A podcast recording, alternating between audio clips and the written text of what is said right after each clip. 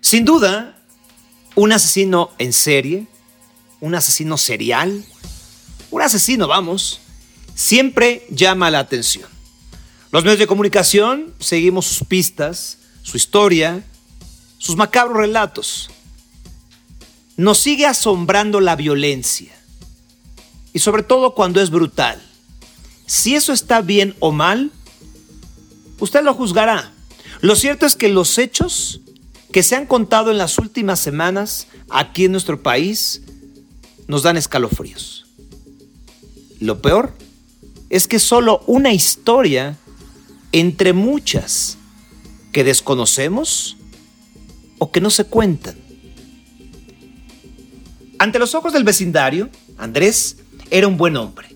Compraba balones de fútbol a niños de la calle, sopa a las familias necesitadas y hasta pintura para las casas de su colonia. Repito su nombre, como lo dicen las autoridades. Andrés N. Toda esta fachada se desmoronó totalmente cuando el pasado 18 de mayo las autoridades catearon su domicilio. Encontraron su verdadera identidad. Un feminicida serial. Fue el esposo de Reina González quien descubrió por primera vez la macabra escena. Luego de que su pareja había desaparecido. Entró a la fuerza a la casa del monstruo de Atizapán, al carnicero. Lamentablemente, encontró a su mujer, cercenada, sobre la mesa del comedor. Pero, para entonces, era solo la punta del iceberg, dicen los clásicos. Las autoridades hallaron más de 2.000 restos humanos, y lo voy a subrayar, más de 2.000 restos humanos en esa casa, en ese domicilio. Algunos enterrados en el sótano, algunos más colocados, puestos en sal para que se conservaran. Además había 12 teléfonos celulares, también 29 cassettes con los que se presume filmaba, guardaba las imágenes de sus atroces actos. Se piensa que la primera víctima de Andrés desapareció el 6 de agosto del año 2011. Sin embargo, las investigaciones continúan para determinar desde hace cuánto este hombre de 72 años se dedicaba a matar. Según palabras del propio feminicida, engañaba a sus víctimas en centros nocturnos, las llevaba a su casa y las apuñalaba en el corazón. También tenía un registro en un cuaderno que sigue siendo investigado. Además, admitió haber asesinado a más de 30 mujeres en los últimos 20 años. Todo indica que su sótano era el lugar predilecto para sus crímenes, sin que un médico y una familia que rentaban en la misma propiedad se dieran cuenta de lo que ocurría ahí, a tan solo unos metros. Andrés N., usted lo vio, fue vinculado a proceso llevado al centro penal de Barrientos. No obstante, después se dio a conocer que sería trasladado al centro de reinserción social de Tenango del Valle, ya que los mismos reos intentaron quitarle la vida, asesinarlo. Así la historia del carnicero de Atizapán. Pero más allá de esto, más allá de este relato, que como les dije, es uno de tantos, ¿qué hay detrás de la mente de un asesino, de un asesino serial, de un feminicida. Para darnos luz en este tema, sin duda contamos con una experta en el tema, Diana Márquez, licenciada en Criminología y Criminalística, maestra en Ciencias Penales, conferencista y docente de la Universidad de España y México, conferencista en diversas instituciones y profesora del Instituto de Formación y Capacitación Ecuatoriana. Querida Diana, es un gusto que estés con nosotros aquí en Sin Duda, bienvenida. Buenas noches, Sergio, gracias por la invitación y por la presentación. Em, bueno, entraré eh, en materia, hablando de, asesinos seriales, hablando específicamente me gustaría, de Alfred.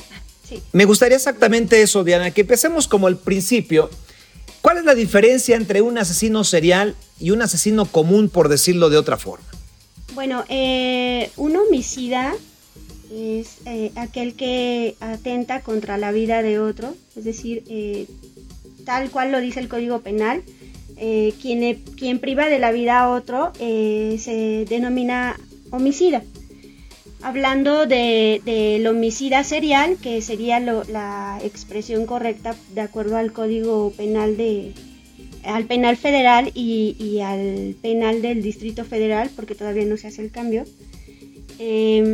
estaríamos hablando entonces de que un homicida puede ser cualquier persona que se sienta en riesgo de eh, que atenten contra su vida o puede ser eh, aquella persona que haya tenido una, eh, una especie de trauma eh, dentro de su vida y que haya desarrollado esta conducta. Mata eh, de manera quizá fortuita, en defensa propia, puede matar eh, por alguna circunstancia, por algún, por algún evento traumático, ¿no? o puede matar porque la circunstancia de algún otro delito lo, lo orilló a cometer este otro delito para poder cumplir con algún otro. Eso sería un homicida normal, entre comillas. Un asesino serial o un homicida serial sería una persona que tiene el mismo modus operandi de, eh, para quitarle la vida a otro. Entonces se conoce como asesino, asesino serial a este tipo de personas que después de su tercer víctima priva de la vida a otro con, la misma, con el mismo modo, ¿no? A eso se refiere el modus operandi, con la misma forma de operación. Eh, aquí lo que cambia es obviamente la, la, víctima, pero generalmente operan en una área geográfica determinada y con un perfil de víctima determinado. Esa sería la diferencia entre uno y otro. Diana, en el caso de, de este carnicero de Atizapán, tenía un mismo modus operandi de alguna forma. Pero no solamente en cuanto a él, sino en otros ejemplos, en otros casos, ¿por qué actúan con el mismo modus operandi? ¿Por una fascinación eh, de esa técnica para no ser descubiertos? ¿Por dejar un sello que, que, sea como una marca que les dé orgullo hacer? ¿Por qué lo hacen así? Bueno, em, en el caso de los asesinos cereales, estaríamos hablando de diversos modus operandi, ¿no? Esto tiene que ver con el sujeto, el, eh, es caso por caso, ¿no? Tenemos generalidades, pero sí hay eh, elementos específicos que nos ayudan justamente a diferenciarlos. Y, bueno, eh, para esto hay que señalar que el ser humano es un, es un ente biológico, psicológico y social. Entonces, eh, con estas esferas que nosotros le llamamos esferas de estudio, nosotros los criminólogos le llamamos así, para poder entender justamente la estructura y la ruptura de su esfera biológica, que se entrelaza con la estructura de la esfera psicológica. Y estas, a su vez, se entrelazan con la, con la esfera social. Entonces, en el caso de los asesinos seriales, tiene que ver mucho el modus operandi, ¿no? Algunos tienen un modus operandi eh, semi especializado, otros lo tienen especializado y esto tiene mucho que ver justamente con la esfera social del sujeto. Tiene que ver con qué eh, herramientas se em, soporta o se ayuda para poder cometer este delito. Eh, también tendríamos que hablar un poco de la, de la, mm, mm, bueno, la planeación que está dentro del modus operandi y tendríamos que hablar de la capacidad de riesgo que tiene el sujeto. Aunque haya un grupo de asesinos seriales, cada asesino serial tiene una capacidad de riesgo diferente. Y esto es con base a los factores endógenos que trae el sujeto desde la infancia. Es más, a veces lo trae desde el vientre de la madre. Esa parte me gustaría que la explicaras un poco más. Eh, porque mira, eh, yo siempre he sido una persona, y hablo a título personal, que piensa que todos nacemos con un buen corazón. Eh, entendiendo por corazón, aunque es una, simplemente una figura retórica que somos buenas personas, ¿no? Aunque los sentimientos se puedan colocar en el cerebro y en el estómago, pensémoslo de esta forma cursi, pero bueno, siempre he pensado que los seres humanos nacemos buenos por naturaleza. Pero entonces, bajo lo que tú nos, explicas, ¿podría ser que una persona traiga maldad desde el vientre materno? Sí, em, sí puede ser, justamente porque cada sujeto es diferente, cada sujeto desde la conformación de su fecundación. Sí. Ahí, ahí, influye mucho el medio ambiente, ¿no? Eh, la madre puede ser que sea una madre eh, buena, lo entrecomillo, porque bueno, nosotros tratamos de hablar de, asertivo y de negativo para no entrar en, juicios eh, morales, ¿no? De bueno y malo. Entonces nosotros hablamos de asertivo y de negativo. Sí. Para el caso de, las madres asertivas, ¿no? que tienen comunicación, que tienen en mente eh, ese proyecto de una nueva vida, pues bueno, va a darle todo, todo lo, positivo, lo asertivo de sí a su, a su bebé. ¿Qué pasa? A veces eh, no nada más es importante que la madre tenga toda esa, esa ese cúmulo de, positivismo hacia su vientre, hacia su bebé. A veces influye el medio ambiente en el que se rodea la madre. Es decir, la madre puede ser muy asertiva, pero su ambiente puede ser muy negativo. El padre quizá no quiere eh, a ese bebé o quizá los padres sí lo quieren y quien no lo quiere es la familia eh, secundaria, hablando de la familia este, de los tíos, abuelos, hermanos, etc. Entonces, todo esto, todo esto son factores exógenos que influyen en ese, en ese bebé que está dentro del vientre de la madre. ¿Desde dónde? Desde, qué momento? Desde la morulación. Es decir, desde que la, la, célula femenina y la célula masculina se encuentran, desde ese momento ya el medio ambiente está generando esa inferencia en este, en este bebé. Entonces, eh, eso influye y genera una predisposición genética en donde los papás, la mamá es asertiva y genéticamente es asertiva. El papá es asertivo y genéticamente es asertivo. Es decir, tienen una genética bien estructurada. ¿Qué pasa? El medio ambiente no está contribuyendo porque el medio ambiente es negativo y esa negatividad genera una predisposición y un cambio. Y puede ser que ese bebé nazca ya con genética negativa, es decir, con un pensamiento ya negativo, que en cualquier momento se va a desencadenar por algún factor exógeno y vuelve otra vez la esfera social a contribuir al comportamiento del sujeto. Diana, entonces podríamos decir que algunos asesinos de este tipo, de estos homicidas en serie, eh, pues también son víctimas ¿no? O sea, cuesta trabajo decirlo, pero también en parte son víctimas. Sí, sí, eh, la gente quizá no lo comprendería, pero si, si los... Em, si, si, lo razonamos desde ese, desde ese pensamiento, de, hablando de víctima, victimario, sí, algunos, algunos asesinos eh, son víctimas de quién? De la sociedad. Aquí estaríamos hablando un poco de la etiología de la conducta. El, ser humano es eh, víctima del medio ambiente y en donde me refiero a medio ambiente no a la ecología, bueno, que también tiene que ver.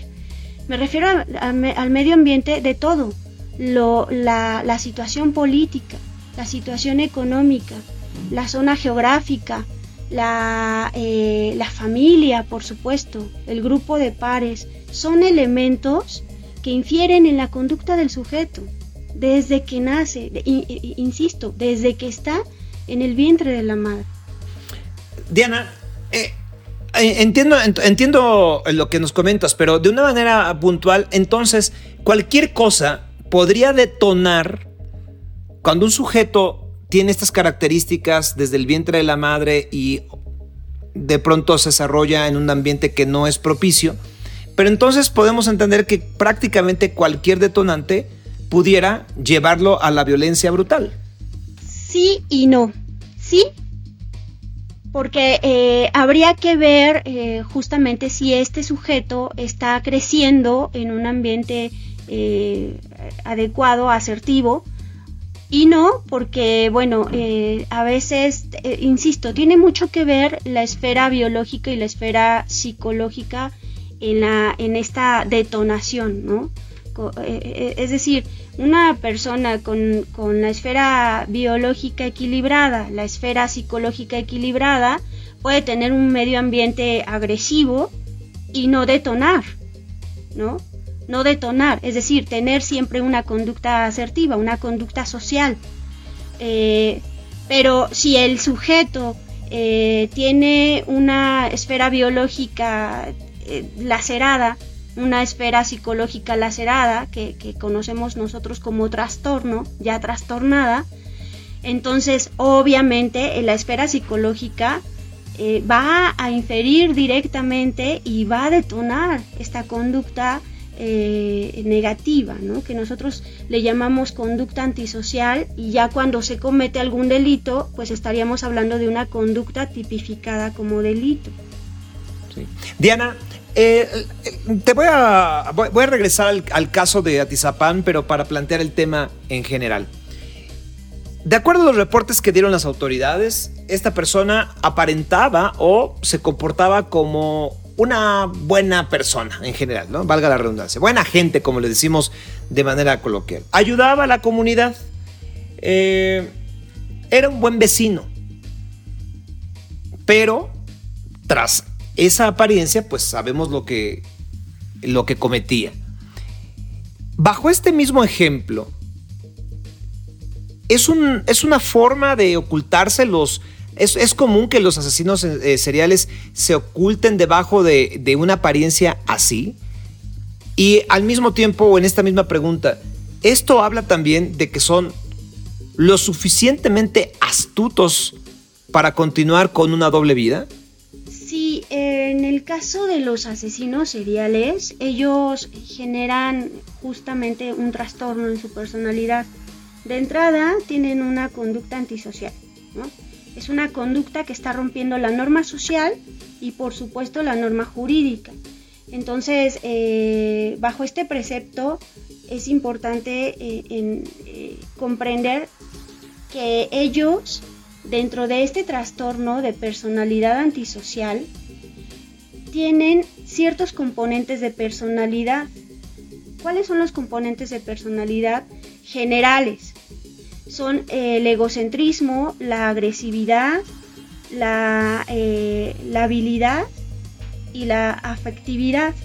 En el caso de este eh, feminicida estamos hablando de un sujeto que tiene un trastorno de personalidad eh, antisocial con capacidad de riesgo criminal elevada y es un egocentrista social e intelectual. ¿Por qué? Porque precisamente lo egocentrista social parte de esa comunicación que él tenía con sus vecinos, esa comunicación que él entablaba en su trabajo, su trabajo le facilitaba ser parte de esta comunicación social donde él quería ser el centro de esa comunicación social. Por eso es que se le llama eh, a este componente egocentrista social.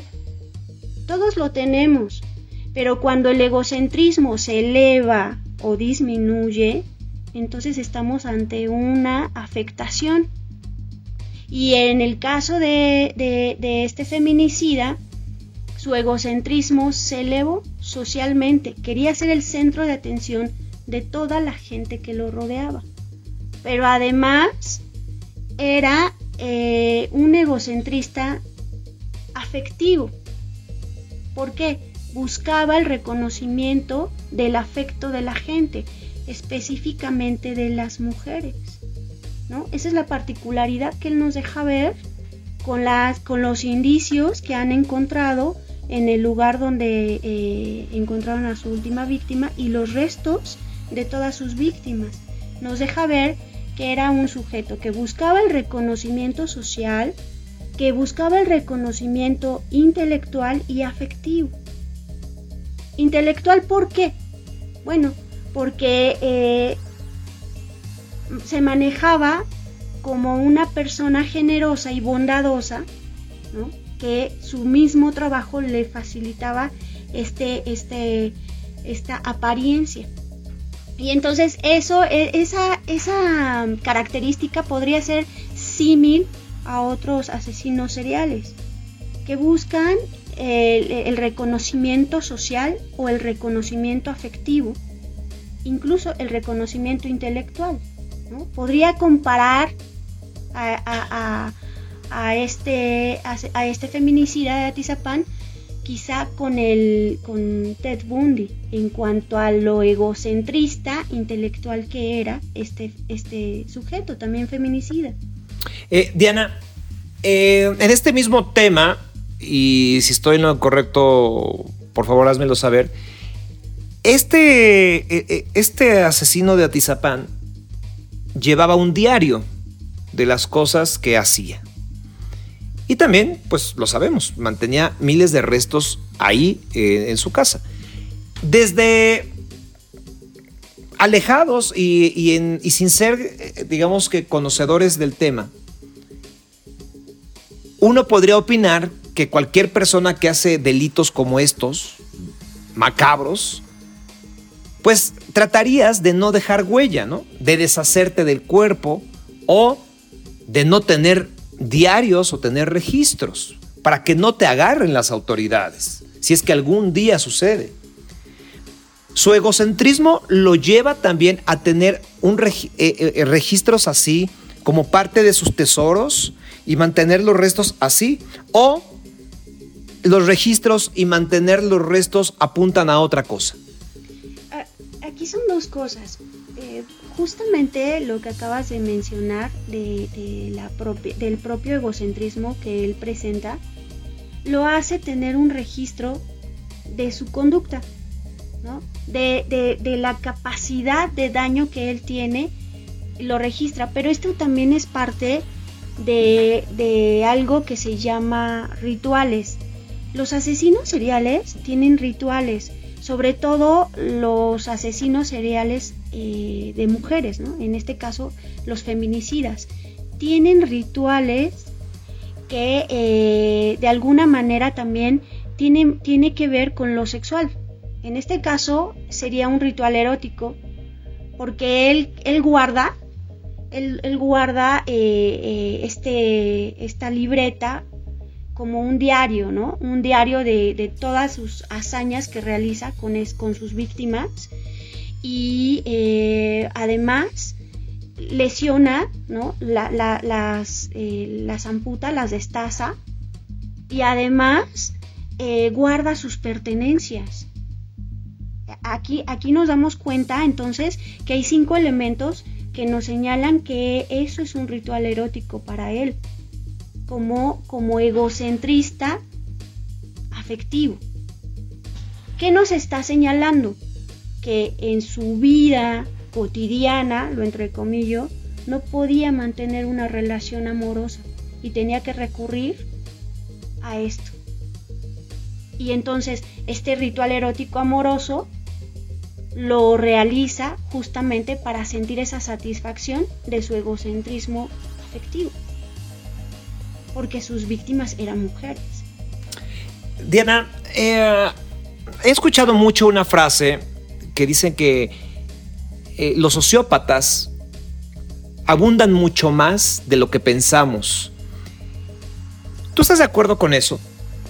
Sí, sí estoy de acuerdo porque em, si entendemos la etimología de la palabra, eh, socio eh, significa que convive, ¿no? que, que, está, este, se adecua a la sociedad, a las normativas de la sociedad y, este apatía, bueno, se, se, refiere a que hay alguna afectación en donde, pues hay alguna afectación en su esfera psicológica. Entonces, sí estoy de acuerdo porque las evidencias lo han manifestado así. ¿Cuáles evidencias? Todos estos sujetos que logran mantener una comunicación social aparentemente asertiva y que eh, de pronto ellos mismos se hartan de ser socialmente aceptados y detonan justamente este descubrimiento, ¿no? Para demostrar que fueron sumamente inteligentes, que durante mucho tiempo vinieron, eh, este, tuvieron víctimas y que nadie se dio cuenta, porque era socialmente adaptado, ¿no? porque estaba en una conducta eh, social, en donde podía tener esa comunicación, en donde pocos sabían o pocos detectaron es, eh, justamente ese egocentrismo que él, que él manifestaba. ¿no? Por ahí eh, se puede confundir el egocentrismo con el narcisismo, pero en el caso de este feminicida no fue así, porque claramente nos muestra eh, esta, esta parte del egocentrismo, de donde quiere ser el único que llame la atención de su medio ambiente. Aquí entra también un poco el medio ambiente. De tal manera que cuando él es descubierto no se, no se intimida. Entonces eso es, eso es una característica del sociópata. Eh, él quiere en algún momento ser descubierto y ser admirado por su hazaña, por esa facilidad de, cometer daño, de privar de la vida a alguien. Entonces sí estoy de acuerdo, coincido. Como lo decía al principio, eh, lo trasladarían al centro de reinserción. Y quiero subrayar esta parte porque siempre hay una polémica en función de qué hacer con personas que causan daño, tanto daño a una sociedad. La palabra reinserción, ¿no? Es decir, trabajar para que personas, hombres o mujeres que lleguen a la cárcel, eh, pues se les dé un tratamiento adecuado, además de que purguen su condena, con la posibilidad de que si llegan a salir, bueno, pues convivan en la sociedad, a esa misma sociedad a la que ellos dañaron. Pero en este caso de los asesinos en serie, de los feminicidas, de este tipo de, personas, ¿tú crees, eh, en tu experiencia, hay posibilidades de reinsertarlos? ¿Hay una posibilidad de cambio? La respuesta sería caso por caso. Claro. Sergio, la, la insisto, cada sujeto es diferente. Eh, habría, que, habría que analizar a cada sujeto, habría que realizarles un perfil criminal donde identifiquemos todos los elementos de, su, de cada una de sus esferas. Eh, una vez que se haga, ese, nosotros le llamamos criminodiagnóstico para poder realizar el perfil criminal. Y esto eh, nos daría una, mm, nos arrojaría una conclusión de qué capacidad de riesgo puede seguir teniendo este sujeto a pesar de haber estado en un centro penitenciario o qué capacidad de riesgo eh, este, disminuyó, ¿no? Con, o con qué capacidad de riesgo saldría, ¿no? Entonces, yo creo que aquí es caso por caso responder de manera general eh, sería muy eh, muy osado, ¿no? Porque cada sujeto es diferente. Pese, pese a que se cometa la misma conducta, lo entrecomillo, cada caso es diferente. y voy a poner un ejemplo así súper rápido. Eh, podemos tener, no sé, estar en un mismo lugar, vivir el mismo evento traumático y, cada quien tener una reacción diferente. Y ante esta reacción diferente no podemos ser clasificados o tratados de la misma eh, forma. Para el caso de los delitos, pues bueno, ya hay una tipificación, es decir, ya hay una descripción de esa conducta que daña la norma social y jurídica. Ya hay una penalidad, ya existe ¿no? Eh, el sistema de justicia penal, pero para efecto ya de la sociedad, para efecto de hablar de reinserción social del sujeto que cometió el delito, sí tendríamos que analizarlo caso por caso. Y esa es, esa es la problemática que se vive justamente con, estos sujetos que salen de los centros penitenciarios y no se reinsertan a la sociedad adecuadamente. todo lo contrario, reingresan a la actividad delictiva. Y esta situación es porque no se analiza caso por caso, porque el criminólogo no tiene, no se da abasto en el sistema penitenciario para analizar caso por caso. La formación la tenemos. Entonces, esa sería mi respuesta, Sergio. Es caso por caso. Caso por caso. Si, hablaron, si hablamos específicamente de, este feminicida, bueno, la máxima eh, penalidad es de 70 años.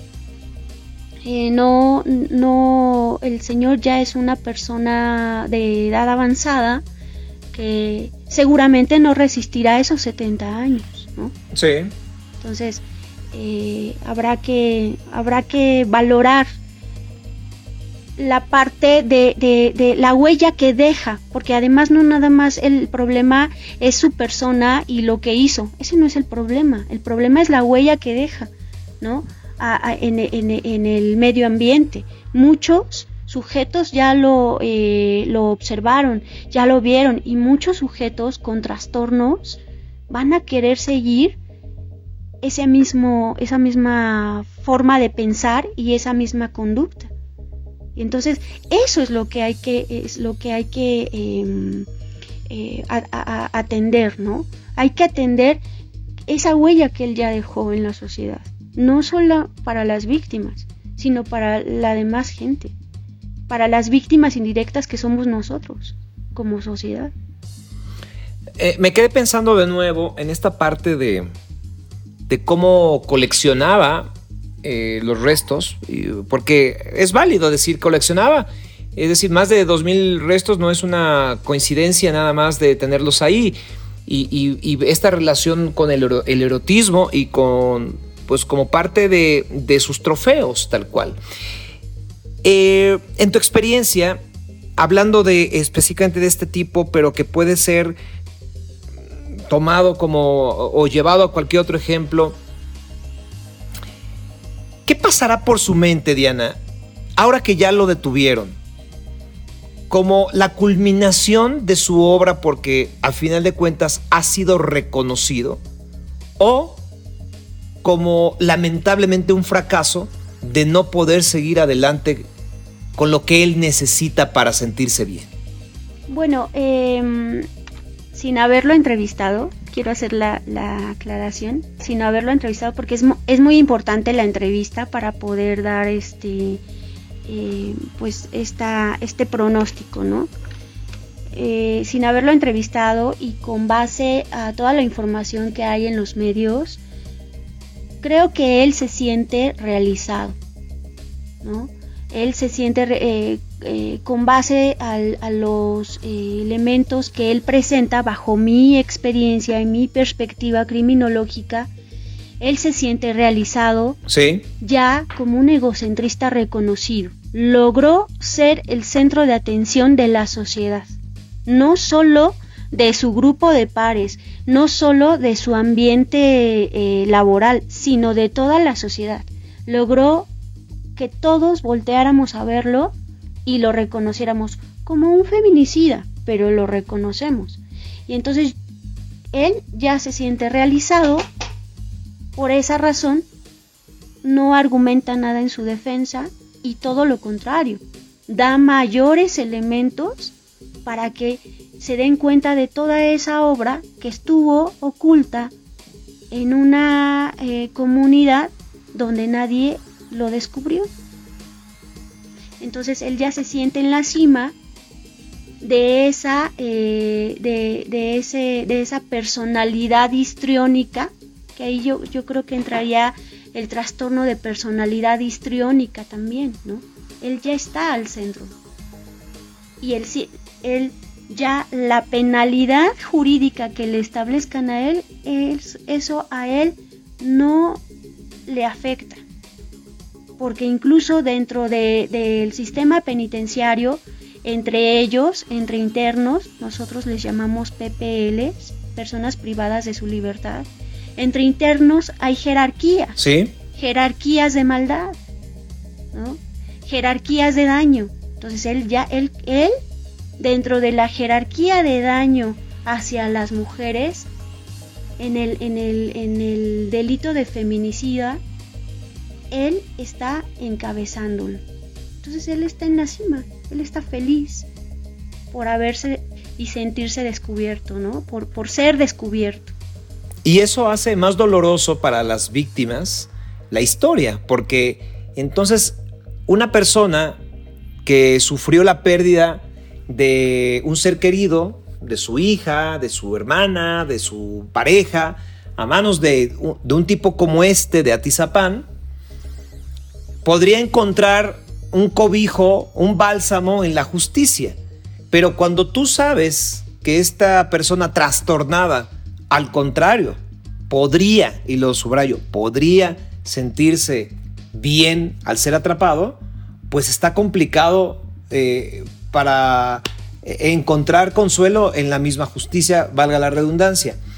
Ahora, Diana, en tu experiencia y bajo lo, que tú conoces, eh, tal vez el, asesino en serie que más eh, conocemos los mexicanos, pues es precisamente el Goyo Cárdenas, y estoy hablando de hace muchísimos años donde tuvo enterradas a, varias mujeres en su jardín. Pero esto lo sobrepasa en la cantidad de, víctimas. ¿Tú tienes en la, en la memoria o en el conocimiento, aparte del Goyo Cárdenas o de este carnicero de Atizapán, algún otro caso más fuerte, más escandaloso, más cruel o alguno parecido? Creo que, que mm, con tantas víctimas no hay alguien que se, que, se le empareje, ¿no? Ah, están, está el asesino eh, del Estado de México, que lo, nombraron el monstruo de Catepec, que es muy reciente también. Sí. Eh, pero no se compara con el grado de, de, de operar de este, de este feminicida de Atizapán, ¿no? No se compara eh, con el grado de, eh, ni siquiera, eh, bueno, este otro caso fue, es, una, él claramente manifiesta la, aberración, ¿no? Y el, hacia la mujer. El, otro caso, el caso que, menciono del monstruo de Catepec, el, que incluso también cocinaba a sus víctimas, con su, con su pareja, ¿no? Y que sometía a su pareja y que pues evidentemente él odiaba, ¿no? Sentía aberración por la mujer.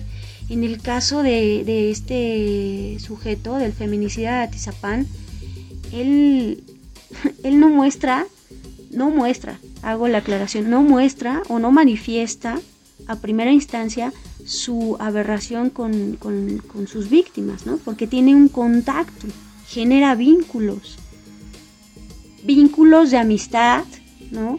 vínculos de, emociones afectivas, porque dentro de la amistad ah, pues va detrás el cariño. Eh, creo que no hay hasta ahorita un caso símil a este señor, a este feminicida, porque estamos hablando de muchos años, de un periodo muy amplio de victimización, ¿no? y, que y que, nadie, nadie se detuvo a pensar quién iba de la mano del Señor o quién iba del lado de, del Señor, porque pasaba inadvertido. Entonces creo que ni siquiera el caso del Goyo Cárdenas, que fue un caso muy relevante en los 50, eh, me parece, no recuerdo la fecha exacta, eh, eh, bueno, lo relevante del Goyo Cárdenas fue que, era estudiante, ¿no? Aquí el intelecto era diferente. El, Goyo Cárdenas era estudiante de la Facultad de Química y, aquí había un evento traumático en su vida, claramente señalado, ¿no? Estamos hablando de una persona eh, con, una, con un intelecto eh, elevado, y, bueno, dado que este señor eh, quiso engañar a las autoridades y, no, no, lo logró, gracias a un criminólogo, Alfonso Quiroz Cuarón, que lo estudió durante mucho tiempo, y no logró convencer a las autoridades que estaba, él quería convencerlos de que estaba loco, ¿no? Y Quiroz Cuarón demostró que no, que era muy inteligente y que lo que había hecho estaba totalmente bajo su conciencia. Entonces, que aquí era un evento traumático que había desencadenado esa conducta delictiva, ¿no? Eh, pero no se compara el Goyo Cárdenas con este señor, eh, con el feminicida de Atizapán. El feminicida de Atizapán considero que tiene mayor atrocidad, una evolución. Hay algo en el modus operandi que se conoce como eh, evoluciones. Y en el caso de este feminicida, él tiene una evolución claramente horizontal, porque se va adaptando a las circunstancias. Es decir, busca lugares y busca las personas adecuadas para victimizarlas. Las circunstancias de su medio ambiente las hace favorables a su medio delictivo. Creo que no hay un caso similar a este. Lo dices bien, porque si realmente tiene decenas de años cometiendo estos crímenes y él tiene actualmente 72 años de edad, simplemente llévenlo a la edad en la que comenzó. Y eso, suponiéndolo, 40 años, realmente habla de una crueldad y de un trastorno mucho, muy amplio. Diana, eh, quisiera que nos dieras una última reflexión sobre este caso y en general sobre lo que, pues a final de cuentas es tu profesión, ¿sí? Que tiene que ver y que un día te, te voy a entrevistar en nuestra siguiente conversación de cómo alguien pues tiene el estómago suficiente para llegar a analizar crímenes de esta magnitud. Eh, haciendo una reflexión de este caso, haciendo una reflexión de, todos aquellos que, privan de la vida a otro ser humano. Y, quizá especificando un poco sobre este feminicida de Atizapán, la reflexión es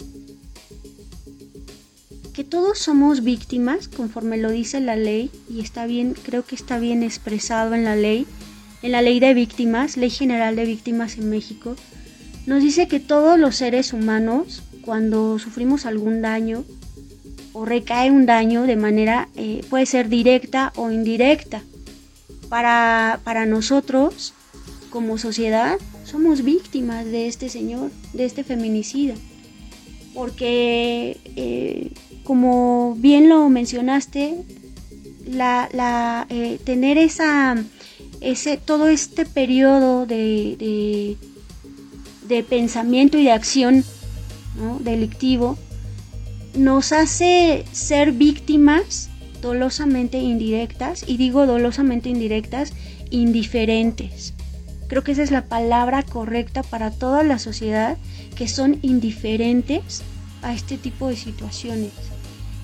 ¿Cómo es que tengo el estómago para estudiar este tipo de, sujetos y poder, y en algún momento eh, tuve eh, dentro de mi formación la oportunidad de entrevistar a sujetos así?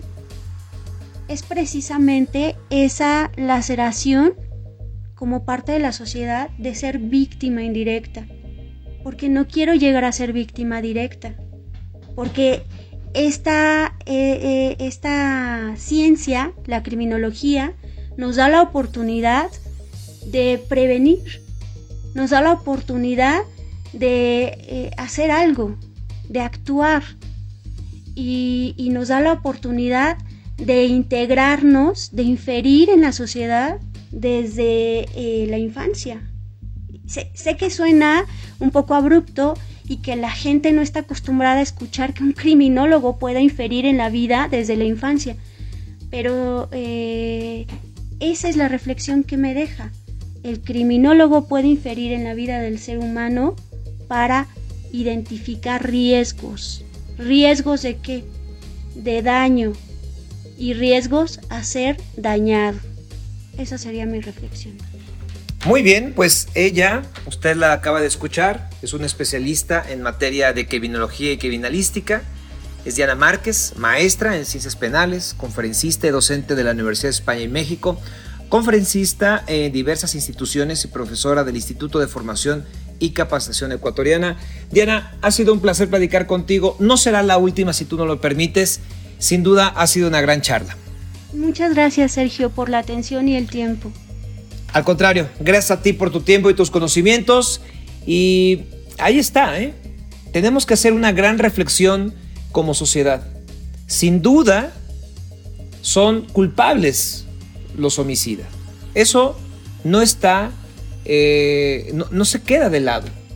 Pero también tenemos que hacer una reflexión, todos como sociedad, qué tanto generamos un ambiente, un medio ambiente, para que personas que podrían sobrellevar su propia existencia, nosotros también los vamos empujando. Y fíjense que no estoy quitándole responsabilidad a nadie, ¿eh? solamente quiero encontrar algunas cosas positivas dentro de todas estas pesadillas que son las historias como las que acabamos de escuchar. Sin duda, hay que reflexionar nuestro papel en la sociedad. Soy Sergio Sepúlveda. Hasta la próxima.